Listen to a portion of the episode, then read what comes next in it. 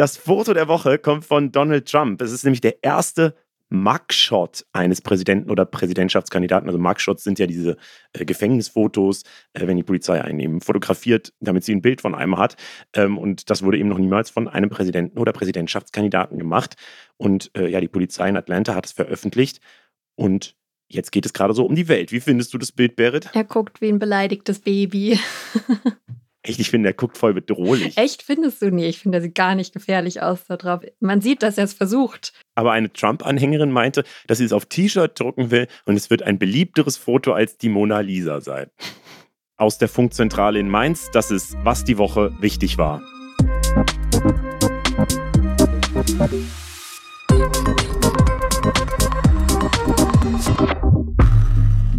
Hi, ich bin Leo Braun. Und ich bin Berit Ström. Diese Woche sprechen wir unter anderem über Kinderarmut und den Streit um die Kindergrundsicherung, außerdem über die Klimapolitik der Ampel. Experten sagen nämlich, die reicht nicht aus. Und wir reden über zu wenig Azubis und warum Ausbildungen unbeliebter geworden sind. Und damit starten wir in die Folge rein und gucken, was am meisten gegoogelt wurde. 100.000 Google-Suchanfragen oder mehr hatten diese Woche der Begriff Prigoschin-Flugzeugabsturz. Am Mittwochabend ist in der Region Tver nämlich ein Privatjet abgestürzt. Nach offiziellen Angaben gehört er dem Chef der russischen Söldnergruppe Wagner, Jewgeni Prigoschin. Und äh, wer diesen Podcast hört, der erinnert sich wahrscheinlich, vor zwei Monaten gab es ja diesen großen Aufstand in Russland, äh, wo eben die Wagner-Gruppe auf Moskau marschiert ist und diesen äh, ja, versuchten Putsch, wie er heute genannt wird, oder Aufstand, äh, eben aber dann auch relativ schnell wieder abgeblasen hat. Und ja, dieser Mensch war eben jetzt offensichtlich in einem Privatjet, das abgestürzt ist. Laut russischen Behörden waren sieben Fluggäste und drei Besatzungsmitglieder insgesamt an Bord. Jewgeni Prigoschin selbst und sein Stellvertreter Dimitri Utkin hätten auf der Passagierliste gestanden. Alle Insassinnen sind tot und stark verbrannt. Man kann sie also nicht mehr richtig erkennen. Eine offizielle Bestätigung, dass Prigoschin wirklich an Bord war, gab es bisher nicht. Auch eine offizielle Ursache für den Absturz gibt es nicht. Außerdem lassen sich viele Informationen aus Russland nicht bestätigen. Es kursieren aber natürlich sehr, sehr viele, sehr, sehr wilde Theorien über diesen Flugzeugabsturz. Ähm, der Absturz war auf den Tag genau zwei Monate nach dem Aufstand der Wagner-Gruppe gegen die russische Militärführung. Deswegen vermuten jetzt viele, dass es eben ein Racheakt von Putin gewesen sein könnte. Das hatten auch damals schon direkt ganz viele Leute vermutet, dass ja, äh, Prigoschin damit sein Todesurteil vielleicht unterschrieben hat und es jetzt nur eine Frage der Zeit ist, bis sich Putin an ihn rächen könnte. Deswegen passt es jetzt natürlich für viele zu dieser Theorie. Aber es ist eben nicht bestätigt und andere spekulieren auch, dass es ein Fake sein könnte, zum Beispiel, damit der Wagner-Chef untertauchen kann. Er ist nämlich schon zweimal angeblich gestorben und dann doch wieder aufgetaucht. US-Geheimdienste gehen inzwischen aber davon aus, dass wahrscheinlich an Bord eine Explosion absichtlich herbeigeführt wurde. Zumindest gibt es keine Hinweise darauf, dass die Maschine vom Boden aus abgeschossen wurde. Mehr weiß man aber Stand Freitagmorgen jetzt aktuell noch nicht. Ja, wenn ihr wissen wollt, wer eigentlich diese Wagner-Gruppe ist und wie das nochmal mit diesem Aufstand auch vor zwei Monaten abgelaufen ist, dann hört euch am besten die Folge vom 30. Juni an. Da haben wir nämlich ein sehr ausführliches Interview mit Nikolas von unserem Auslandsformat Atlas dazu geführt und der erklärt es da alles nochmal ganz gut. Außerdem wurde noch gegoogelt René Weller, der ist diese Woche mit 69 Jahren gestorben und er war auch als der schöne René bekannt. Also ich wusste ehrlich gesagt nicht so richtig, wer das ist. Ich habe das noch nie gehört, der schöne René. Ja, der war in den 80ern einer der bekanntesten deutschen Boxer, zweimal Box-Europameister und fünfmal Deutschlands Boxer des Jahres. Mhm. Und der wurde aber abgesehen von seinen Boxerfolgen auch von den Medien so ein bisschen zu so einem Playboy gemacht, beziehungsweise hat er da auch gut selber mitgespielt. Ich glaube, das hat ihm auf jeden Fall auch gefallen. Es gibt sehr viele Fotos von ihm, auf denen er OKF, also oberkörperfrei mit gebräunter Haut und gestählt mit mehreren nackten Frauen oder Bikini-Frauen posiert und zum Teil eine goldene Unterhose dabei trägt, übrigens. Ja, und er hat auch mal über sich selbst gesagt, ich bin der einzige Deutsche, der nackt besser aussieht als angezogen. Also auf jeden Fall gutes Selbstbewusstsein. Krass, ja, das ist wirklich ein gutes Selbstbewusstsein. Und das ist aber vor allem auch irgendwie, sagt es nicht aus, dass Deutsche gut angezogen sind, weil das ist auch, das würde ich auch für ein Gerücht würde halten. Würde ich auch oder? eher für ein Gerücht halten, das stimmt. Ich habe auf jeden Fall in mehreren Artikeln über ihn den Begriff Skandalnudel gelesen. Das fand ich ein bisschen süß, weil es so ein richtiges Boomer-Wort ist. Mhm. Aber er hatte wirklich mehrere Skandale. Also er wurde 1999 zu sieben Jahren Haft verurteilt wegen Kokainhandel, Urkundenfälschung und Hehlerei.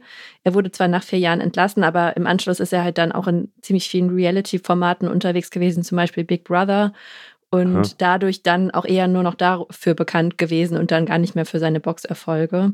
Und der ist jetzt an den Folgen einer schweren Demenzerkrankung gestorben, die man vom Boxen bekommen kann. Das heißt das Boxersyndrom. Und das entsteht einfach dadurch, dass man häufig Schläge auf den Kopf bekommt. Und das finde ich richtig tragisch. Krass. Ist es das, was man auch durch Kopfbälle beim mhm. Fußball kriegen genau, kann? Genau, das ist das Gleiche. Ah, krass. Ja. Und aber wo du das gerade gesagt hast mit Skandalnudeln und das ist voll der Boomer-Begriff, glaubst du, dass diese ganzen Boomer-Begriffe auch einfach in den 80ern so richtig cool waren? Ja, auf Weil die müssen ja irgendwo herkommen. Mhm. Und ich kann mir das aber nicht vorstellen, so eine Zeit, wo man so gesagt hat, Skandalnudel und es so Leute cool fanden, weißt du? Ja, das kann ich mir auch nicht vorstellen, aber ich glaube, das war mal cool. Rockröhre ist so ein anderes Wort. ja. Und dann gucken wir mal, was sonst noch so diese Woche wichtig war. Ein unfreiwilliger Kuss vom Wochenende hat mich in meiner Insta-Blase durch die Woche begleitet. Ähm, mhm. Am Sonntag hat die spanische Frauenfußballmannschaft die WM gewonnen. Und es gibt Aufnahmen davon, wie der spanische Fußballverbandschef Luis Rubiales danach die Spielerin Jennifer Hermoso auf den Mund geküsst hat. Die sind dann ziemlich viral gegangen auch. Und mhm. später gab es dann ein Insta-Live-Video von der Feier in der Spielerinnenkabine. Und darin wurde sie auch auf den Kuss angesprochen und sie sagt übersetzt, das hat mir nicht gefallen, aber was hätte ich tun sollen? Mm, ja, für den Kuss gab es dann richtig viel Kritik, sogar auch aus der spanischen Politik. Die Gleichstellungsministerin Irene Montero nannte den Kuss auf Twitter zum Beispiel eine Form von sexualisierter Gewalt und schreibt auch, wir sollten nicht so tun, als wäre so ein Kuss einfach etwas, was mal so passiert und es sollte auf gar keinen Fall normalisiert werden. Mhm. Ja, Luis Rubiales hat seinen Kritiker in, in einem Radiointerview kurz danach erstmal einfach alle als Idioten bezeichnet. Perfekt sich später dann aber offiziell doch noch entschuldigt, aber trotzdem auch weiter an seinem Standpunkt festgehalten, dass die Aufregung um den Kuss aus seiner Sicht vollkommen übertrieben sei. Deswegen, das war eher ein bisschen so eine Non-Pology, die ihm auch die meisten Leute nicht haben durchgehen lassen. Auch nicht der spanische Ministerpräsident, der hat es auch als unzureichend bezeichnet. Mhm. Und was ich aber total krass fand, also von Jennifer Hermoso hat dann der Fußballverband RFEF e kurz nach der sogenannten Kussaffäre veröffentlicht. Es habe sich um eine natürliche Geste der Zuneigung gehandelt und der Präsident und sie hätten ein sehr gutes Verhältnis zueinander. Und jetzt kam aber raus, das waren gar nicht ihre Worte. Stattdessen sollen die Zitate von der Kommunikationsabteilung des Verbandes einfach verfasst und zügig an die Presse weitergegeben worden sein. Und das ist halt ziemlich krass, dass mhm. sie das ihr einfach so in den Mund gelegt haben. Das ist jetzt rausgekommen und sie fordert außerdem auch jetzt gemeinsam mit der Spielergewerkschaft Footpro zusammen Konsequenzen gegen Rubiales. Voll. Ich meine, dieses Statement, das war auch so, also wirklich wie wenn in China verschwinden mhm. ja auch manchmal Leute und dann kommen so drei Wochen später kommen sie wieder. Vergleich, aber ja. Und, naja, es ist ja so ein bisschen so. Also ich will jetzt nicht das eins zu eins vergleichen, aber wenn, wenn, wenn so ein Statement, also wenn man erst so die, die in der Live-Situation sagt, sie, das hat mir nicht gefallen, mhm. und dann kommt so ein bisschen später so ein PR-Statement, das sich wirklich so liest, wie ja von einer PR-Abteilung halt geschrieben, ja. äh, dann finde ich es auch immer weird. Aber okay, ähm, wir hatten, wir hatten dieses ganze Thema auch auf TikTok bei uns gepostet, auf dem Funk-Account und ja, den ganzen Fall eigentlich nur neutral einmal so erzählt, was da passiert ist. Und ich war ehrlicherweise ein bisschen überrascht davon, wie viele das äh, ja kritisch gesehen haben, beziehungsweise auch wirklich einfach äh, diesen Trainer da verteidigt haben. Ähm, sie sagen halt, der hat sich halt gefreut äh, und wir sollen uns da nicht einmischen. Es gibt ja einfach Kulturen, wo Küsse viel häufiger vorkommen und man sich einfach, also das einfach nur ein Zeichen von Freude ist und warum mischen wir uns da jetzt überhaupt ein und sagen, was richtig und was falsch wäre und so weiter, was wir, by the way, gar nicht getan haben, sondern wir haben nur zitiert, auch wie du es jetzt gerade getan hast, was äh, in der spanischen Politik und so zum Beispiel diskutiert wird. Ähm, und da hat sich ja nun mal auch der spanische Ministerpräsident zu geäußert.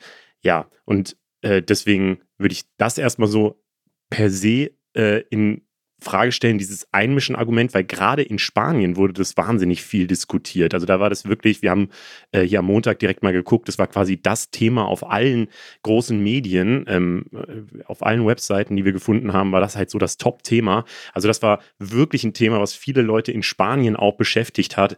Ähm, und äh, ich habe dann auch noch Analysen gelesen, dass gerade die spanische Gesellschaft so weg will von diesem in Anführungszeichen Macho-Image. Ähm, und da ist sowas dann natürlich genau das Gegenteil, wenn solche Bilder dann um die Welt gehen. Und das andere, was bei TikTok bei uns noch äh, viel kommentiert wurde, war, dass eben dieses Wort Missbrauch äh, in den Mund genommen wurde. Auch das war ja das Wort von der Gleichstellungsministerin, also gar nicht von uns. Aber auch das fanden manche als übertrieben. Und ehrlicherweise, ich weiß nicht, also es kommt mir schon relativ offensichtlich als Missbrauch vor, weil, ja, du hast gesagt, die Spielerin war im ersten Moment entsetzt und der Typ macht es wahrscheinlich nicht bei Männern, also macht es nicht einfach nur eine normale Freudesgeste, dass man jemanden auf den Mund küsst. Ähm, ja, und das ist natürlich auch wieder so eine typische Machtposition, die da äh, herrscht, aus der er das macht und wo er offensichtlich das Gefühl haben könnte, alles machen zu können. Und genau das ist ja das Problem, was eigentlich auch in den letzten Jahren meiner Meinung nach sehr, sehr viel diskutiert wurde und wo eigentlich ja so alle Warnsignale angehen sollten, dass das vielleicht wirklich eine Form von Missbrauch ist. Deswegen war ich ehrlicherweise ein bisschen überrascht, dass das viele eben kritisiert haben. Aber ja, ich würde auf jeden Fall sagen, dass das eine Form des Missbrauchs war. Ich glaube, auch an der Reaktion von ihm merkt man ja erstmal, dass er sich überhaupt gar nicht bewusst ist, was eigentlich das Problem ist. Mhm. Nämlich sich einfach so bedienen zu können an Frauen, die da rumstehen. Ich habe so ein ganz schlechtes Gefühl bekommen, auch weil es gab auch noch ein anderes Insta-Live-Video von einer anderen Spielerin, äh, wo die dann auch nochmal in dieser Spielerkabine waren nach dem Spiel und er kommt mhm. so rein, hat den Arm um diese Hermoso gelegt und kündigt dann nochmal an, so sie fahren alle zusammen nach Ibiza und er heiratet dort Hermoso. Und, und das hat bei mir so ein richtiges, so ein Sportlehrergefühl ausgelöst, dieses sich eine Person rauspicken, die auf der verbalen und vielleicht auch auf der körperlichen Ebene irgendwie so zu bevorzugen aus seiner Sicht mhm. und im Endeffekt aber eigentlich einfach nur eine richtig unangenehme Situation für alle Beteiligten herzustellen. Einmal für die Person, die davon betroffen ist, weil die kann nichts machen, weil es ist halt eine, jemand in der Machtperson, der das ausübt. Und gleichzeitig vor den anderen ist es aber ja auch unangenehm. Und mhm. das, ähm, also ich weiß natürlich nicht, was da für eine Dynamik dahinter steckt, ob der das immer so gemacht hat, aber diese beiden Sachen kombiniert waren bei mir so richtige Alarmsignale, weil ja, also solche Situationen kennt man halt leider einfach zu Genüge. Und ähm, offenbar ist dem nicht bewusst, dass auch sowas einfach schon krass problematisch sein kann. Da müssen nicht erst noch schlimmere Dinge passieren. Ja, ähm, meine ich persönliche dann, Brandrede. ja, ich kann das voll verstehen. Ich versuche wirklich dann immer so aktiv nochmal mich also so zu versuchen, wieso verteidigen das jetzt so viele Leute, das mm. zu mhm. verstehen. Und ich kann natürlich schon auch irgendwie diese Angst verstehen, ähm, wenn jemand sagt, was darf ich denn, also irgendwie, wenn ich mit jemandem flirten will oder so, muss ich ja jetzt immer Angst haben, dass das direkt als Missbrauch gewertet wird. Wenn ich jemandem einen Drink ausgebe, ist es dann schon übergriffig. Oder wenn ich jemanden, was weiß ich, einen Kuss geben will, muss ich dann vorher äh, in, in so einer Dating-Situation muss ich dann erstmal was unterschreiben oder muss ich erstmal immer direkt wirklich diese aktive Frage stellen, darf ich dich küssen und so. Mal abgesehen davon, dass ich das nicht so schlimm finde, in, finde in so einer Situation sowas auch zu fragen, wenn es halt eine unklare Situation ist. Es sind ja zwei unterschiedliche Sachen. Das eine ist eine Dating-Situation, das andere ist eine Sport- Machtgefälle. Professionelle genau. Situationen. Da herrschen schon auch noch mal ein bisschen unterschiedliche Regeln, würde ich sagen. Glaube ich auch, dass man genau in diesen Machtgefälle-Situationen, da muss man halt einfach besonders vorsichtig ja. sein. Und in so einer Situation, klar, ich kann auch verstehen, dass irgendwie die Gefühle einen übermannen vielleicht und äh, man Im dann anders Sinne agiert und so. ja, ja, ich habe auch gerade gedacht bei dem Wort. Ähm, aber trotzdem, da muss man sich halt unter Kontrolle haben und ähm, ja, er hat halt eine Machtposition und das ist ja auch klar, dass da irgendwie die ganze Welt an der, in dem Moment dann halt hinguckt. Ich, also ich kann es tatsächlich nicht nachvollziehen, wieso man das verteidigt auch noch. Ja, nee, ich auch nicht. In der Politik ist die größte Diskussion der Woche vermutlich der Streit in der Ampel, über den wir letzte Woche schon kurz gesprochen haben. Die grüne Familienministerin Lisa Paus will mehr Geld für die Kindergrundsicherung und hat ein Gesetz von FDP-Finanzminister Christian Lindner zur Wirtschaftsförderung blockiert. Und seitdem hat sich da noch eine weitere Diskussion daraus entsponnen, und zwar zur Kinderarmut generell.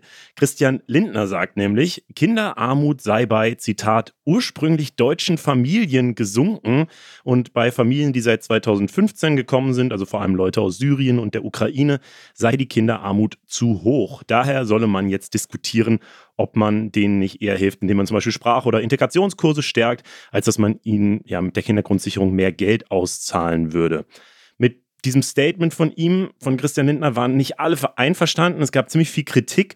Und wir wollen jetzt mal das Thema selbst anschauen, das Thema Kinderarmut nämlich. Also wie verbreitet ist sie und was kann man dagegen machen? Darüber sprechen wir mit Dr. Ulrich Schneider vom Paritätischen Wohlfahrtsverband, also einem Verband, der sich politisch für arme und schwache Menschen in der Gesellschaft einsetzt. Hallo, Herr Schneider. Hallo, schönen guten Tag. Äh, können Sie am Anfang vielleicht kurz erklären, was es eigentlich heißt, in Deutschland als Kind in Armut aufzuwachsen? Ich sag mal so, vor, vor, vor ein, zwei Jahren hätte ich noch gesagt, dass man nicht das Nötige hat, um überhaupt an ganz normalen Sachen teilzunehmen, an denen alle Kinder teilnehmen. Wenn die anderen mal zusammen, was weiß ich, ins Kino gehen, wenn die anderen in den Sportverein gehen, selbst bei Ge Geburtstagen, wo man Geschenke mitbringen kann, wenn man immer Nein sagen muss, ich kann nicht noch mit den ja, wildesten Ausreden, die Oma kommt gerade zu Besuch oder sonst was, äh, mhm. dann haben wir davon gesprochen, dann ist man wirklich arm, weil man nicht mehr Teil hat. Aber es war zumindest ja noch gesichert, dass man ein Dach über dem Kopf hat und genügend zu essen. Heute sieht es ja so aus durch diese explodierenden Lebenssteigungskosten, dass wirklich die armen Familien überhaupt nicht mehr wissen, wie sie finanziell das Ende des Monats erreichen sollen. Wir hören von den Tafeln, dass immer mehr alleinerziehende Mütter Schlange stehen für Lebensmittelspenden. Das heißt, wenn wir heute von Kinderarmut sprechen, hat sich das in den letzten zwei, drei Jahren nochmal erheblich verschärft. In diesen Familien herrscht wirklich Existenzangst. Mhm. Kann man sagen, wie viele Familien das sind, wie viele Kinder da betroffen sind?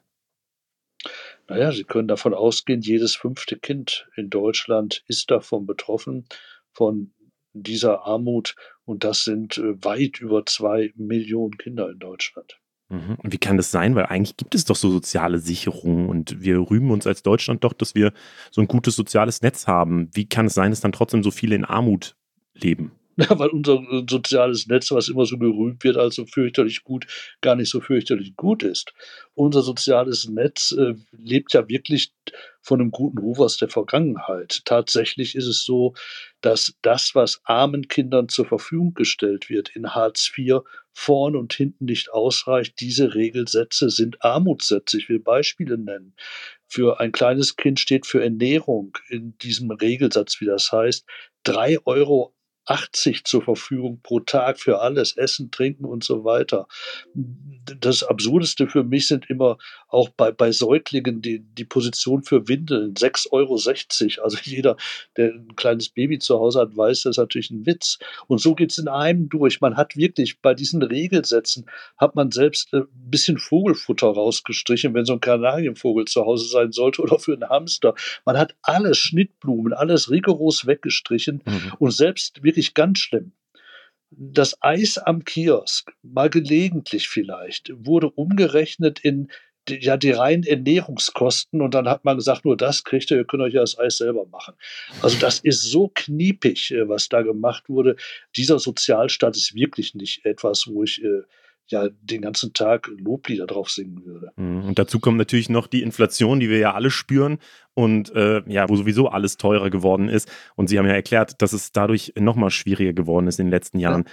Jetzt sagt aber Christian Lindner, ja, zeichnet so ein bisschen ein anderes Bild. Und ich habe mir die Zahlen angeschaut, die stimmen ja soweit. Also tatsächlich haben seit 2015 ähm, noch 1,5 Millionen Kinder mit deutschem Pass Hartz IV gekriegt.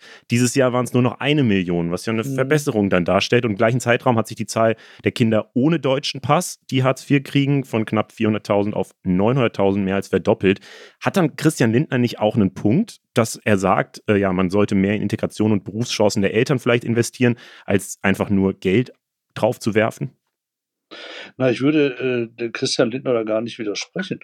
An dem Moment, wo er sagt, äh, wir müssen hingehen und mehr für auch die Integration tun von ja, Familien, ja, die, die nicht genügend Geld am Arbeitsmarkt, aber er spricht halt nicht die ganze Wahrheit aus. Wir müssen nämlich das eine tun, das andere nicht lassen. Wenn ich wirklich gute Arbeitsmarktpolitik mache und ich schaffe es in drei Jahren vielleicht Familien zu integrieren, vielleicht auch schon in zwei Jahren, indem ich ihnen Deutschkurse gegeben habe und so weiter und so weiter, will ich den Kindern dann in den zwei Jahren ernsthaft sagen, ihr bleibt jetzt in Armut, ihr werdet zwei Jahre nicht wissen, wie ihr überhaupt klarkommen sollt. Eure Eltern werden nicht wissen, wie sie euch vernünftig ernähren sollen, aber eines Tages seid ihr im Arbeitsprozess und dann läuft der Laden wieder. Das ist doch absurd. Wir müssen natürlich beides tun. Wir müssen gute Eingliederungsmaßnahmen für die Familien machen, die jetzt zu uns geflüchtet sind. Und wir müssen die Zuwendungen an arme Familien, die finanziellen Zuwendungen so erhöhen, dass sie überhaupt eine Chance haben, über den Monat zu kommen. Und das ist das, was ich ja auch Herrn Lindner vorgeworfen habe, dass er hier sehr perfide agiert. Er spielt nämlich das eine gegen das andere aus. Ihr braucht Arbeit, aber ihr braucht kein Geld. Er fragt sogar noch weiter. Er hat ja gefragt, wie hilft es wirklich, wenn wir denen einfach Geld überweisen? Wenn ich eine junge Mutter habe, die gerade entbunden hat, also die wirklich das nächste Jahr dem Arbeitsmarkt nicht zur Verfügung steht, mhm. dann soll ich wirklich so eine absurde Frage stellen, hilft Ihnen denn wirklich Geld? Natürlich hilft Geld. Also das, was er da gemacht hat, war schon ziemlich perfide und dann auch noch diesen hochunglücklichen Begriff zu benutzen ähm, von ja, den ursprünglich deutschen Familien, das war schon hammerhart, denn da haben sich natürlich jetzt auch sehr viele Rechte drauf gestürzt. Das ist einfach so. Dieser ganze Streit, der ist ja eigentlich wegen der Kindergrundsicherung entstanden. Wenn die jetzt kommen würde, wäre die denn ein sinnvolles Mittel gegen Kinderarmut? Entschuldigung, ich weiß ja gar nicht, wie die geplant ja. ist. Das ist ja auch nochmal so eine Blackbox. Äh, mal ist von 12 Milliarden die Rede, mal von 2. Jetzt, ich glaube, zurzeit sind es 3,5, die durch die Presse gehen. Die Kindergrundsicherung ist ein vernünftiges Instrument, wenn alle Maßnahmen oder wenn alle Leistungen an Kinder gebündelt werden. Das ist ja der administrative, der verwaltungstechnische Kern. Mhm. Aber ich sage auch, sie bringt überhaupt nichts, wenn am Ende nicht mehr im Portemonnaie ist. Denn was soll das Ganze? Dann bin ich, äh, ich war vorher arm, dann bin ich vielleicht hoch digitalisiert arm, aber ich bleibe arm. Das macht ja nun wirklich keinen Sinn. Also wir müssen neben der Bündelung von Leistungen muss auch richtig was ja spürbar rüberkommen an die armen Familien. Sonst ist es keine Kindergrundsicherung. Mhm. Sie sprechen da einen Punkt an, der, glaube ich, viel gerade kritisiert wird, auch vor allem an Lisa Paus, dass eben diese Zahlen, die sie da in die Diskussion wirft, gar nicht erklärt werden, wie viele Milliarden es jetzt kosten. Das verändert sich immer wieder und keiner weiß so ganz genau, was jetzt eigentlich diese Kindergrundsicherung genau sein soll und was damit finanziert werden soll. Deswegen lösen wir uns vielleicht am, am Ende jetzt nochmal davon ähm, und äh, Sie, Sie können einfach mal äh, selber entscheiden, was wäre denn das richtige richtige Mittel, um gegen Kinderarmut äh, anzukommen? Also erstens brauchen wir Geld.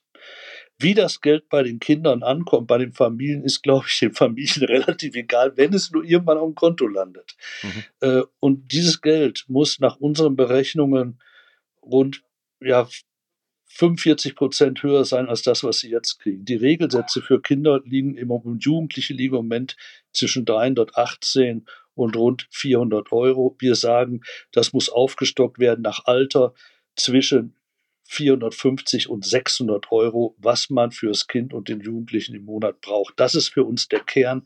Das hilft den Kindern. Darüber hinaus muss bei den Kindern natürlich wesentlich mehr investiert werden in Bildung. Äh, wir haben im Moment wirklich ein Problem, dass äh, Bildung sehr stark vom Elternhaus abhängt oder der Bildungserfolg sehr stark vom Elternhaus abhängt. Wenn Eltern kleinerer Kinder, äh, was weiß ich, kein Deutsch beherrschen, weil sie zu uns geflohen sind oder anderes, haben sie kaum eine Möglichkeit, das Kind richtig zu unterstützen und dann ist der Lernerfolg auch schlecht. Wir sagen, Bildung muss sich in der Schule abspielen, die Schule muss optimal ausgestattet sein, ist ein ganz wesentlicher Punkt. Und ein dritter Punkt, den ich gerne äh, anführen würde, wir brauchen gute Jugendhilfeeinrichtungen vor Ort. Es macht natürlich keinen Sinn, lediglich in Anführungsstriche Geld zu überweisen und das Jugendzentrum zu schließen, sondern wir müssen vor Ort eine gute Infrastruktur haben, Clubs, Vereine, Jugendzentren und so weiter, damit sich hier auch alle Kinder, ob arm, ob reich oder wie auch immer, wohlfühlen können und dann auch die Armen aus der Armut herausholen. Mhm. Klingt aber auch so ein bisschen teuer, ehrlich gesagt. Können Sie, also ich habe immer jetzt wieder auch gelesen, ähm, dass es da ja Berechnungen gibt, jedes Geld, was in Kinder investiert wird, spart am Ende äh, doch wieder ein, weil, weil sich halt am Ende auszahlt, weil die Kinder, äh, keine Ahnung, weniger krank werden, äh, weniger, ja. mehr in Jobs kommen und so. Können Sie das nochmal ausführen? Naja, das ist eine Studie, äh, die letzte Woche das Diakonische Werk zusammen mit dem Deutschen Institut für Wirtschaftsforschung, Herrn Marcel Fratscher, vorgestellt hat, die deutlich machten, Kinder in Armut zu belassen, ist teuer, weil arme Kinder werden dann auch häufig später selber arm. Wer selber arm ist, hat die schlechtere Gesundheit, erzeugt also Folgekosten. Wer selber arm ist, hat die schlechteren Chancen auf dem Arbeitsmarkt, erzeugt also auch nochmal Kosten, indem er unterstützt werden muss, etc. etc. Und die konnten uns also wirklich vorrechnen, investiert jetzt in die Familien, gebt ihnen das Geld, das sie brauchen für gute Ernährung etc., gebt den Kindern Bildung, dann könnt ihr auf Zukunft hin zig Milliarden einsparen, die sonst verausgabt werden müssen. Es war eine sehr vernünftige Rechnung, die aber offensichtlich viele überhaupt nicht hören wollen. Dr. Ulrich Schneider vom Paritätischen Wohlfahrtsverband sagt, wir brauchen mehr Geld für Kinder. Dankeschön. Bitteschön. Ich habe in letzter Zeit wieder öfter von Leuten gehört, die Corona haben. Geht es ja auch so? Ja, tatsächlich. Also das Thema kommt gerade so richtig oft auf, oder? Ja, also bei mir erst so richtig schleichend, aber jetzt kann ich irgendwie auch nicht mehr weggucken. Deswegen haben wir uns auch gedacht, es ist vielleicht mal wieder Zeit für ein kleines Corona-Update. Einfach nur ganz kurz. Bisschen Nostalgie. Ja, richtig. Äh, die Zahlen steigen gerade wirklich an, aber auf einem eher niedrigen Niveau. Anfang August waren es 2400 nachweislich Erkrankte. Am 24. August waren es schon knapp 10.000.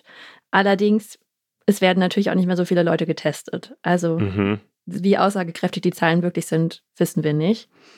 Schuld hat unter anderem wahrscheinlich eine neue Variante, die heißt EG5 und wird auch ERIS genannt. Der Verlauf ist laut WHO zwar nicht schwerer als bei anderen Varianten, aber der bisherige Impfstoff schützt dagegen weniger. Es soll aber auch bald einen neuen Impfstoff geben. BioNTech Pfizer und Moderna planen das für Herbst. Der soll dann auch gegen diese neue Variante wirken.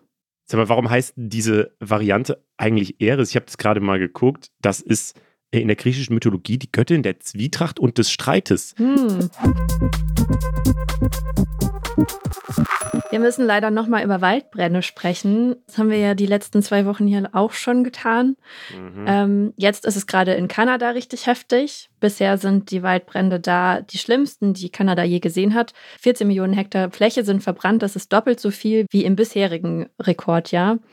Und vier Menschen sind gestorben, fast 200.000 mussten bislang evakuiert werden. Und jetzt gibt es auch noch mal eine Studie von der World Weather Attribution, die zeigt, dass der Klimawandel in Kanada diese Waldbrände fast doppelt so wahrscheinlich und intensiver macht. Also der macht vor allem einfach die Wälder viel leichter entflammbar.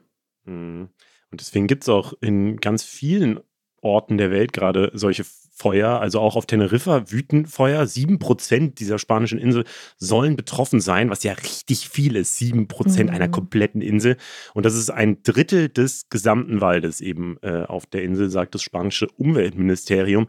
Auslöser war wohl auch in dem Fall Brandstiftung. Das ist ja häufig so, aber wie du sagst, das ist dann halt die dahinterliegende Ursache, ist eben die Trockenheit und die Hitze, die durch den Klimawandel ist und die solche Feuer dann halt einfach häufiger macht. Auch in Griechenland, ähm, da wüten seit mehreren Tagen auch richtig schlimme Feuer im Nordosten, aber auch die Umgebung rund um Athen. Und so wie auch überall sind es vor allem auch starke Winde, die dann diese Feuer immer wieder neu entfachen und es halt auch viel schwieriger machen, die zu löschen. Mhm. Und der Rauch hat zwischenzeitlich 80 Prozent des Landes bedeckt. Das ist so krass. Ja. Die Ampelregierung hat diese Woche eine schlechte Note für ihre Klimapolitik bekommen. Ungenügend ist das Urteil vom unabhängigen Expertenrat für Klimafragen. Die haben sich nämlich angeguckt, was die aktuelle Regierung so dafür tut, um die Klimaziele einzuhalten und was das eigentlich bringt. Und die sind zu dem Schluss gekommen, die Bundesregierung überschätzt ihre eigenen Maßnahmen. Die Klimaziele können damit eigentlich nicht eingehalten werden. Ja, das fragen wir uns natürlich, was da schief läuft und was passieren muss, damit die Klimaziele doch noch eingehalten werden können. Und äh, die Fragen geben wir jetzt weiter an Frau Dr. Brigitte Knopf. Sie ist die stellvertretende Vorsitzende vom Expertenrat für Klimafragen. Hallo Brigitte. Ja, hallo. Hi. Hallo. Äh, fangen wir mal mit was Positivem an. Was läuft denn schon gut in Sachen Klimaschutz in Deutschland? Ja, also ich muss vor allen Dingen gleich eingreifen sozusagen, weil wir kein Ungenügend vergeben haben. Ja, also wir sind okay. äh, kein Lehrergremium sozusagen, das Noten vergibt. Und ich glaube, das ist auch in der Öffentlichkeit ein bisschen ähm, vielleicht in Summe falsch rübergekommen. Deswegen finde ich diese erste Frage eigentlich ganz schön. Ja, also was läuft schon gut und äh, kann ich vielleicht ein paar Sachen nennen? Also zum einen ist es so, ähm, die Emissionen sind schon gesunken. Ja, also mhm. Im letzten Jahr ähm, sind sie bis über 40 Prozent gegenüber 1990 gesunken. Das ist immer so die Referenz gegenüber 1990. Und sie sollen nach den Plänen der Regierung sogar in Zukunft noch stärker sinken. Ja, ich glaube, das muss man einfach mal festhalten. Emissionen sinken tatsächlich. Und wenn man sich jetzt anguckt, wo läuft es gut, dann ist das vor allen Dingen der Stromsektor. Also zum Beispiel wird immer weniger Kohle verbrannt, äh, der Kohleausstieg geht voran. Und umgekehrt geht auch der Ausbau der äh, erneuerbaren Energien voran. Ja? Also Solar und Wind äh, geht nach oben, Ausbau der Elektromobilität. Also insofern ähm, kann man schon sagen, dass es einige positive Entwicklungen ähm, gibt.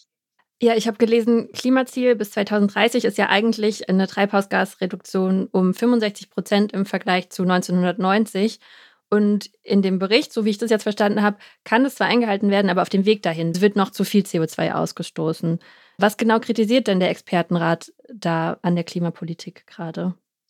Genau, also vielleicht muss man sich nochmal ähm, sozusagen vor Augen halten, wie ähm, das funktioniert. Also beim Klima kommt es auf jede einzelne Tonne CO2 an, die in der Luft emittiert wird. Ja, und wenn ich äh, sozusagen jetzt ganz, ganz viel emittiere und dann im Jahr 2030 irgendwie ähm, den, den Punkt erreiche, was in den Klimaschutzzielen steht, dann muss man eigentlich die gesamte Menge, die bis dahin emittiert wurde, ähm, betrachten und das ist die Klimawirkung. Ja, also das hat die Auswirkung aufs Klima und wir nennen das immer CO2-Budget. Ja, also in, in Summe oder aus, aus Matheunterricht kennt man das mit dem Integral. Ja, es ist sozusagen das Integral ist relevant und nicht nur der, die Punktlandung im Jahr 2030. Mhm.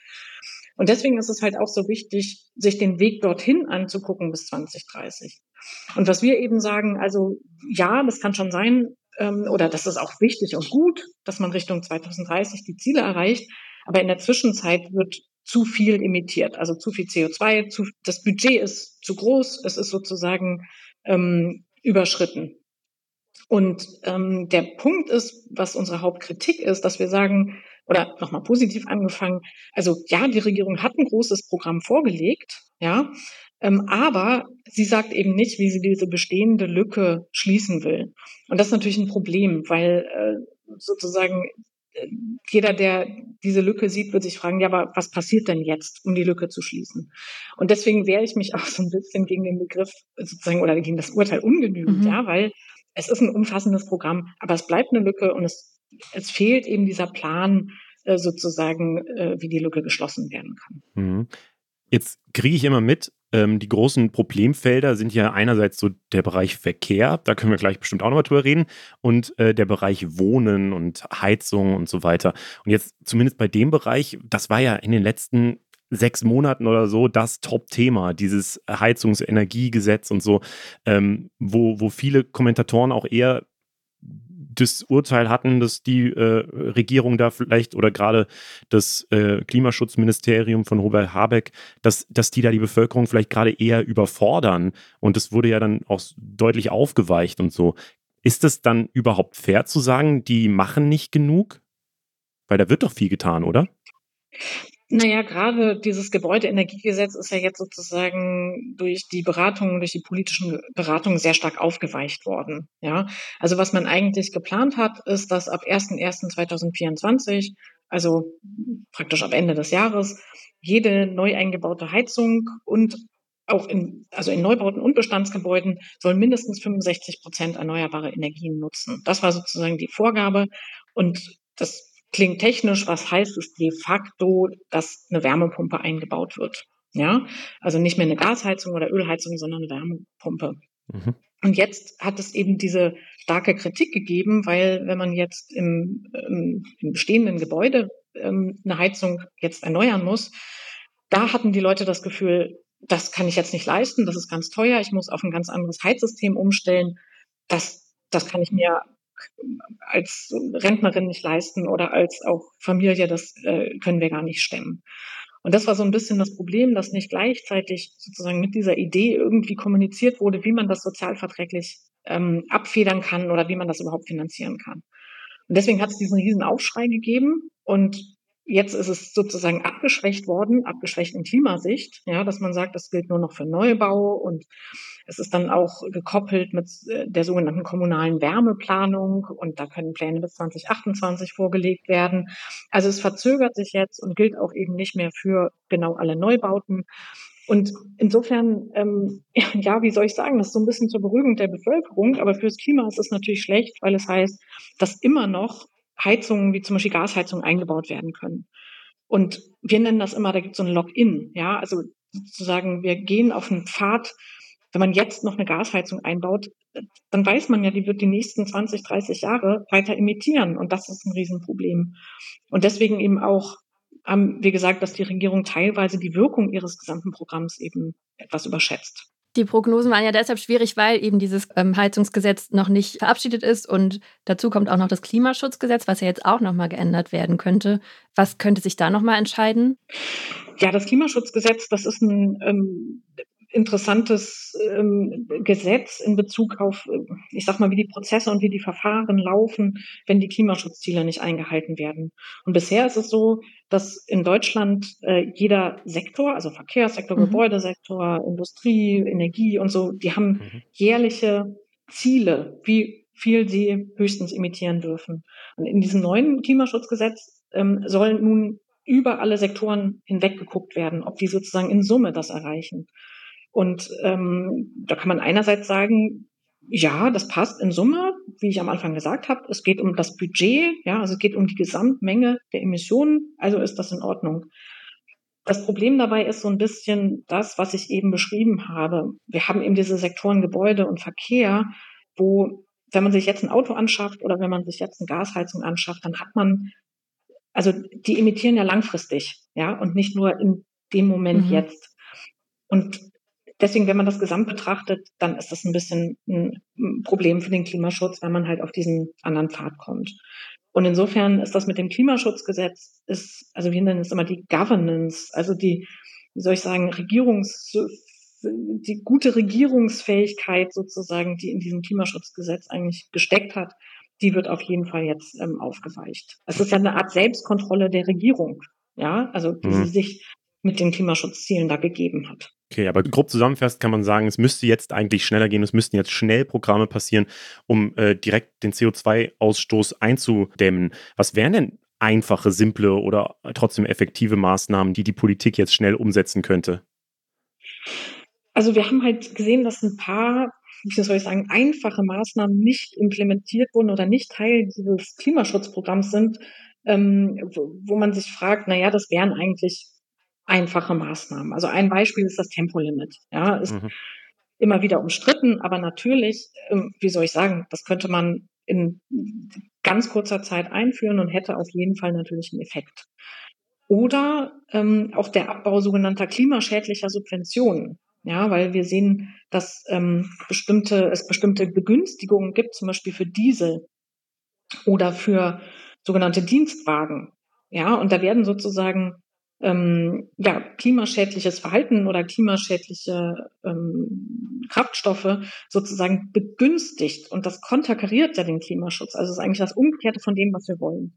Und in dem Programm steht auch, ja, wir wollen den Abbau der klimaschädlichen Subventionen, aber das ist sehr vage gehalten und ist ganz bestimmt ein sehr umstrittenes Thema noch in der Ampel. Und ist, auch da fehlt dann letztlich ein Zeitplan und ein konkretes Gerüst, sage ich mal, was, wie das wirklich aussehen soll. Dr. Brigitte Knopf, die stellvertretende Vorsitzende vom Expertenrat für Klimafragen. Vielen Dank.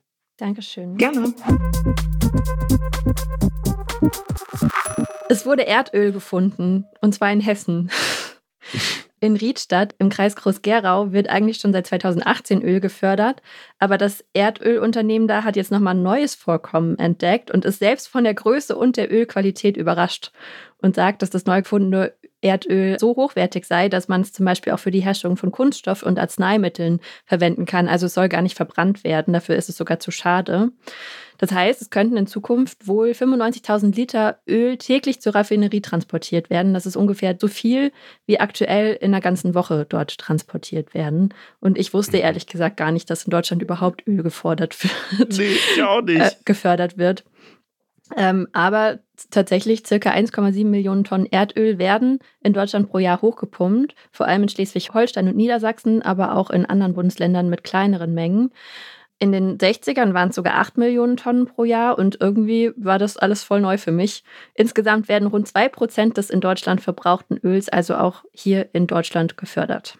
Hm, ich habe sogar jetzt mittlerweile gelernt, dass Deutschland, also in Deutschland wurde das erste Mal Erdöl gefördert. Also oh, die erste wow. Erdölförderung der Welt war in Deutschland, in irgendeinem Kaff in Niedersachsen, glaube ich.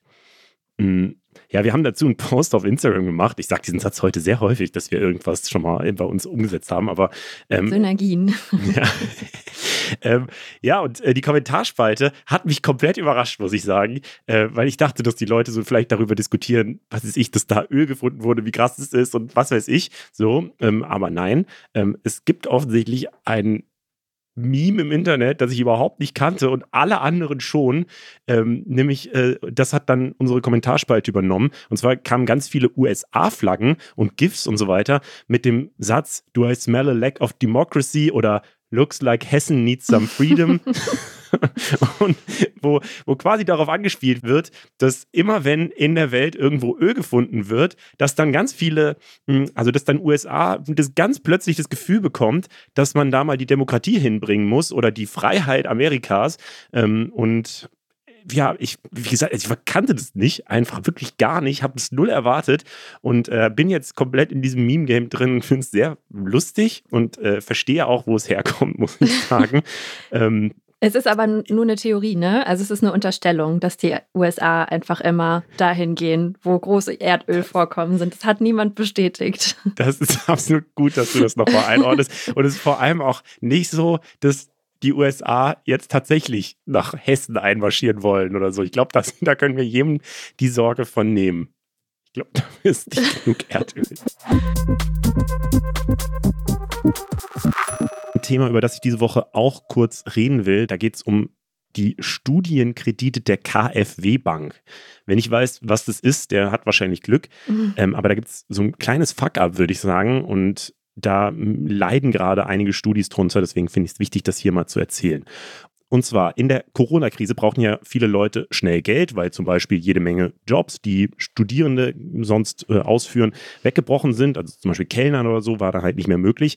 Dafür hat die KfW-Bank Kredite vergeben für eigentlich 0% Zinsen. Das haben Tausende oder Zehntausende Studis genutzt. Und ja, diese Zinsen sind dieses Jahr dann in kürzester Zeit auf 7,55% hochgeschnellt. Liegt daran, dass der Leitzins erhöht wurde und sich das da so ein bisschen anpasst und so.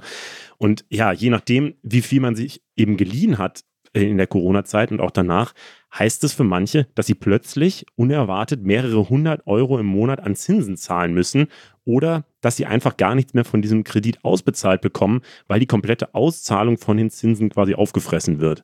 Ich habe bei Reddit einige Kommentare zu dem Thema von Studierenden gelesen, die sagen, dass das jetzt gerade wirklich das Genick bricht und sie nicht wissen, wie sie überhaupt über die Runden kommen sollen, weil sie sich halt einfach darauf verlassen haben, dass dieses Geld äh, reinkommt und dass sie das Geld eben haben.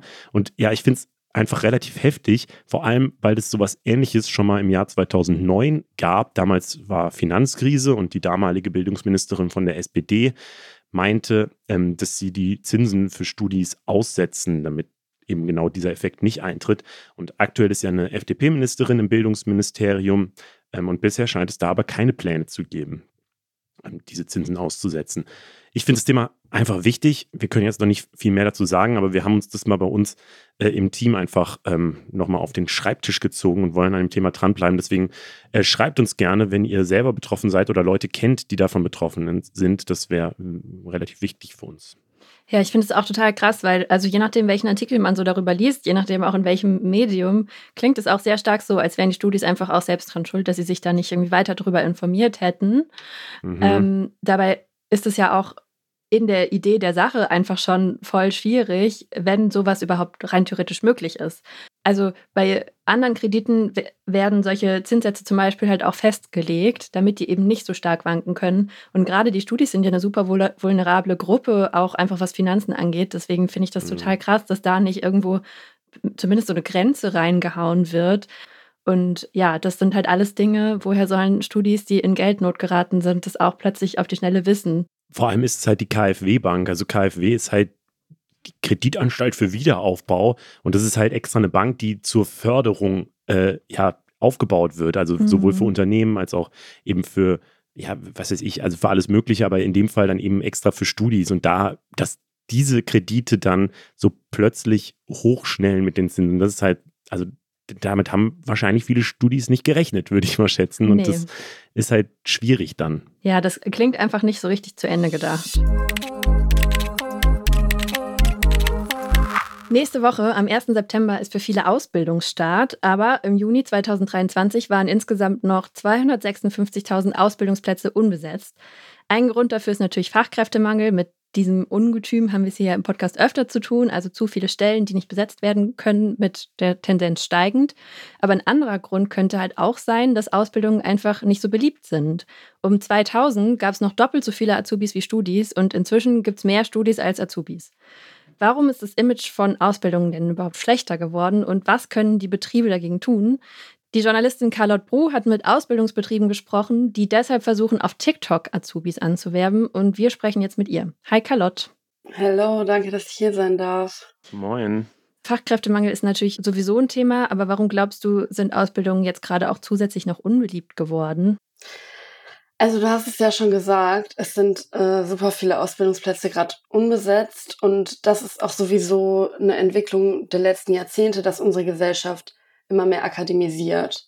Und äh, ich glaube, da, das hat einfach damit zu tun, dass Ausbildung nicht so einen sexy Ruf hat irgendwie. Also mhm. man ist ja auch eher dann im Alltag von älteren Leuten umgeben, so im Handwerksbetrieb. Und es machen ja auch immer mehr Leute Abitur. Also ich erinnere mich auch damals daran, als ich äh, mit der Schule fertig war und Abi hatte, dass viele auch gesagt haben, wenn ich jetzt dieses, dieses Zertifikat habe, und extra noch drei Jahre länger zur Schule gegangen bin, warum soll ich das sozusagen wegschmeißen und eine Ausbildung machen, die ich auch hätte machen können ohne Abitur? Hast du überlegt, eine Ausbildung zu machen? Mm, ich habe es tatsächlich überlegt. Ähm, also mein Vater wollte unbedingt, dass ich eine Ausbildung mache, weil er das auch gemacht hat und danach noch studiert hat. Ähm, ich habe überlegt, Köchin zu werden, aber das sind halt voll die scheiß Arbeitszeiten und wohl auch so ein rauer Umgangston. Und dann habe ich mich dagegen entschieden. Mhm. Wir haben letztes Jahr bei Die da oben, also ein Politikformat von uns bei Funk, ähm, haben wir ein Video gemacht zu auch Ausbildung, also vor allem auch ums Handwerk, ähm, weil, naja, Handwerker braucht man halt für alles Mögliche und da ging es halt vor allem der Fokus, ähm, auch um den Klimawandel zu besiegen, brauchen wir am Ende halt Handwerker, die die ganzen Kram aufbauen können, die Windräder aufbauen und so weiter, die die, die Dichtungen in Häuser reinbauen können und so. Ähm, und da ging es auch zum Teil um so, ein, ähm, um so eine Marketingkampagne vom Handwerk, von dem Verband der Handwerker. Ähm, und da haben uns ganz, ganz viele Leute in den Kommentaren reingeschrieben, dass äh, sie auch eine Ausbildung angefangen haben. Und es ist wichtig, dass, sie, dass wir jetzt mal darüber reden. Ähm, aber sie die Ausbildung entweder abgebrochen haben oder den Beruf später gewechselt haben, weil sie halt sagen, ähm, also einmal natürlich die Geldfrage, auf der anderen Seite aber auch so eine Wertschätzungsfrage und ähm, einfach so die Arbeitsbedingungen. Du arbeitest halt viel also extrem viel, extrem früh ähm, und ähm, hast halt auch so eine, also der Chef, viele, viele kleine Betriebe haben halt immer noch so eine Arbeitsstruktur wie in den 70ern, wenn man diesen Kommentaren glaubt. Chef beleidigt halt munter vor sich hin, ähm, keine Ahnung, es äh, gibt irgendwie toxische Umgangsformen und sonst was. So, also da wurde so ein sehr, sehr negatives Bild von Ausbildung gezeichnet. Kannst du das bestätigen aus deiner Recherche? Also ich äh, wollte sowieso dir ein bisschen widersprechen, weil ich glaube, das Thema Geld, äh, das ist eigentlich gar nicht mehr so heutzutage. Mhm. Also klar, dass man in der Ausbildung nicht so viel verdient, aber danach kann man halt voll gut verdienen. Vor allem auch, wenn man sich danach selbstständig machen will oder so, weil also wir brauchen halt einfach in äh, so vielen Handwerksberufen Leute, und deswegen sind die Menschen auch bereit, voll viel dafür zu zahlen. Und teilweise kann man auch besser verdienen, als wenn man studiert hat. Und äh, die Jugendberufsberaterin Andrea Preuße, mit der ich gesprochen habe, die macht das schon seit 30 Jahren, vor allem hier in Berlin. Und äh, die meinte, sie rät das voll vielen äh, so potenziellen Auszubildenden an den Schulen, weil sich das teilweise auch viel mehr lohnen kann. Weil wenn man zum Beispiel mit 16 anfängt, eine Ausbildung zu machen und dann dauert das, glaube ich, zwei, drei Jahre. Dann kann man noch einen Meister machen und wenn man den Meister hat, dann kann man sich erstens selbstständig machen und voll viel Geld damit verdienen. Und zweitens hat man mit dem Meister sozusagen einen Bachelorabschluss und kann dann sogar noch studieren und hat in dieser ganzen Zeit aber schon Geld verdient, während andere Leute in der Zeit noch zwei oder drei Jahre länger Abitur gemacht haben und dann erst angefangen haben zu studieren.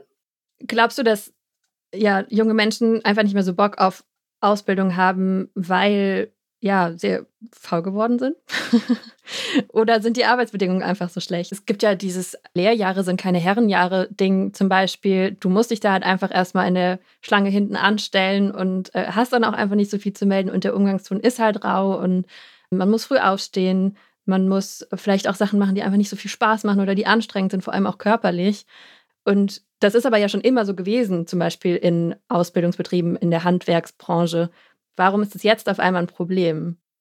Also ich glaube nicht, dass die Bedingungen schlechter geworden sind. Ich glaube, das hat äh, mit zwei Sachen zu tun. Äh, erstmal glaube ich, dass sowieso, dass ältere Leute sagen, die junge Generation oder wir seien faul geworden. Das ist wie so ein Missverständnis irgendwie, weil zum Beispiel meine Oma guckt jeden Tag meine Insta-Stories, aber die versteht nicht, dass es auch Arbeit ist, das zu machen. Dabei gibt es ja sogar Leute, die damit ihr Geld verdienen und die gut davon leben. Und bin ich jetzt faul irgendwie? Nee. Oder heißt es faul zu sein, dass man erstmal Arbeit in seine Persönlichkeitsentwicklung steckt und irgendwie nach Asien reist und sich besser kennenlernen will? Also würden ja auch viele sagen, das ist irgendwie faul, wenn man nicht direkt anfängt zu arbeiten. Ähm, aber ich finde es gar nicht faul, Grenzen zu setzen und äh, nicht nur für den Job zu leben. Also erstmal da ist schon mal so ein Ding. Und dann zu den Arbeitsbedingungen. Also ich glaube, dass sie nicht zwingend schlecht sind. Nur sie müssen sich halt auch den sich verändernden Bedingungen anpassen. Und wir sind halt heutzutage viel weniger junge Leute, die in den Arbeitsmarkt kommen, allein wegen des demografischen Wandels. Äh, und deswegen müssen sich inzwischen halt die Betriebe oder die Arbeitgeber mehr anstrengen, attraktiv zu sein äh, für die potenziellen Auszubildenden. Ja, du hast ja jetzt mit einer Bäckereifiliale in Pankow und auch mit der Deutschen Bahn gesprochen und beide versuchen jetzt Azubis auf TikTok zu finden. Ist es was, wodurch ähm, Ausbildungsbetriebe attraktiver werden können? Geht die Social-Media-Strategie auf? Also äh, die beiden sind halt schwer zu vergleichen. Ähm, was aber beide machen, ist halt humorvoller Content. Und ich, wenn jemand dann den, den Job sieht oder einen Job sucht, als Lokführer oder als Backwarenfachverkäufer zum Beispiel, ähm, und dann eine Ausschreibung von denen sieht, dann würde man sich eher bei ihm bewerben. Das sagt auch mein Experte Tobias Joost. Also TikTok ist eher was für die Brand Awareness. Aber wer da rumscrollt, ist ja nicht, also ihr werdet das ja selber kennen, ihr seid ja nicht auf Jobsuche, wenn ihr auf TikTok seid, sondern ihr seid auf der Suche nach Unterhaltung. Das heißt, nur weil da jemand postet, er sucht einen Auszubildenden, dann äh, geht man ja nicht unbedingt da drauf, sondern nur, wenn du eh selber auch schon Ausschau hältst. Aber trotzdem sollte man es machen, weil damit kommuniziert man ja auch, ich interessiere mich für dich und ich interessiere mich für die Art und Weise irgendwie, wie du gerne deinen Arbeitsalltag leben möchtest oder worauf du Wert legst als junge Person. Heißt es denn, dass der Ausbildungsmangel gerade oder der Azubi-Mangel gerade eher ein Marketingproblem ist, der Ausbildungsbetriebe, oder muss sich mehr ändern? Ähm, ich glaube, dass schon viele nicht checken, wie halt so das Internet funktioniert und dass ihnen schon mal helfen würde, die Leute überhaupt zu erreichen. Aber das ist ja auch wieder der Punkt, worüber ich schon gesprochen habe. Ähm, wir leben halt gerade in einer Zeit, wo sozusagen wir als Arbeitnehmer uns aussuchen können, wo wir arbeiten wollen. Das heißt, selbst wenn ich jetzt angesprochen werde von so ein TikTok-Video und mich da bewerbe und im Arbeitsalltag ist es aber scheiße dort, weil sie voll unfreundlich sind oder generell voll die doofen Bedingungen haben, dann kann ich auch einfach wieder kündigen. Also auch um Leute zu halten, muss man für ein gutes Arbeitsklima sorgen. Ich glaube auch. Ich glaube, so im ersten, also so jetzt ist es ja gerade so diese Umbruchsphase und so im ersten Moment guckt man natürlich erstmal auf die anderen und sagt, die müssen sich ändern. Aber irgendwann werden wahrscheinlich auch die, werden alle Betriebe wahrscheinlich erkennen, dass ja, sie, sie halt im Kampf gerade sind um die jungen Talente. Und es gibt ja auch schon ganz viele, die da ja viel anpassen, ob das dann TikTok-Accounts sind oder ob das Handwerkerbetriebe sind, die sagen, jo, wir machen halt eine Vier-Tage-Woche oder so. Also da gibt es ja ganz viel Bewegung gerade. Das finde ich auch sehr spannend. Ja, finde ich auch. Wir sind hier jetzt natürlich drei Menschen, die keine Ausbildung gemacht haben und über Ausbildung gesprochen haben. Aber wir wollen auch die Meinung von Leuten hören, die gerade in der Ausbildung sind. Also wenn ihr gerade eine Ausbildung macht, dann schreibt uns voll gerne, wie es euch damit geht, wie eure Arbeitsbedingungen sind und ob ihr zufrieden mit eurer Entscheidung seid. Am besten als DM auf Insta und wir sprechen hier dann pünktlich zum Ausbildungsstart nächste Woche nochmal drüber. Danke, Carlotte, dass du deine Eindrücke mit uns geteilt hast. Gerne kurz, kurz News, diesmal aus der Tierwelt. Darf ich den Pinguin machen? Ja, du darfst den Pinguin machen. okay, also es gibt einen neuen Generalmajor in der norwegischen Armee. Es ist Sir Niels Olaf III. Und das ist jetzt äh, wahrscheinlich sonst nicht so eine Schlagzeile, aber Sir Niels Olaf III. ist eben ein Pinguin. Er ist ein Königspinguin aus dem Zoo in Edinburgh. Äh, Pinguine spielen in der norwegischen Armee nämlich eine besondere Rolle. 1972 wurde zum ersten Mal ein schottischer Pinguin vom norwegischen Militär adoptiert. Die heißen immer Nils Olaf, diese Pinguine. Der aktuelle ist jetzt eben der dritte. Und die norwegischen SoldatInnen kommen eben die Pinguine regelmäßig besuchen und senden ihnen Fisch und Karten zu Weihnachten. Diese Woche wurde dann Sir Nils Olaf III. also zum Generalmajor befördert und dazu ein feierliches Aufgebot gemacht. Er ist schon seit 2008 im Amt und wurde in dem Jahr auch zum Ritter geschlagen. Deswegen ist er eben ein Sir. Und ich finde es sehr schön und eine sehr schöne positive Meldung. Deswegen finde ich, sollten wir die auf jeden Fall hier einmal erwähnen. Und dann ist in einem Zoo in Tennessee eine Giraffe ohne Flecken geboren worden. Die ist komplett braun und das klingt jetzt erstmal auch nicht so besonders, aber das ist wirklich richtig, richtig selten. Der mhm. Zoodirektor hat dem US-Nachrichtensender CBS gesagt, dass die letzte bekannte fleckenlose Giraffe 1972 geboren wurde. Und zwar in einem Zoo in Japan. Und ob in der freien Wildbahn zwischenzeitlich auch welche geboren wurden, das weiß man natürlich nicht. Ähm, aber bisher ist zumindest kein anderer Fall bekannt. Es wurde schon Ende Juli geboren, aber die Bilder sind erst diese Woche durch die Medien gegangen. Und es wird jetzt in einem Wettbewerb nach einem Namen für das Baby gesucht. Cool, das waren die Themen für diese Woche. Äh, schreibt uns gerne, wie ihr die Folge findet. Wie gesagt, auch gerne immer in diese Folgenbeschreibung rein bei Spotify, aber auch gerne per DM auf Instagram oder per E-Mail an info.funk.net. Danke an alle, die zugehört haben. Mein Name ist Leo. Ich bin Berit. Wir sind Funk. Funk ist ein Angebot von ARD und ZDF. Und wir haben als Infotier diese Woche eigentlich Maras bzw. Pampashasen. Aber ähm, es gibt eine Aufzeichnung von der Beförderung von Sir Niels Olaf III., dem Pinguin. Äh, und äh, die passt vielleicht noch besser, dachten wir uns. Äh, und deswegen kommt die jetzt. Ciao. Die Funk Podcast Empfehlung. Hey True Crime Fans, willkommen bei der Fall bin Sarah Koldehoff, Psychologiestudentin und Journalistin. Und mein Name ist Lydia Benecke, ich bin Kriminalpsychologin und Autorin. In unserem Podcast reden wir über spannende True Crime-Fälle, wie den von Frédéric Baudin, einem Mann, der laut eigenen Aussagen in seinem Leben über 300 Identitäten angenommen hat. Oder den Fall von Maike S. Sie operiert jahrelang in einem Krankenhaus, ohne jemals ein Medizinstudium abgeschlossen zu haben. Falls ihr euch also für True Crime und Psychologie interessiert, seid ihr bei uns genau richtig. Hör rein in den Podcast Der Fall. Bis gleich.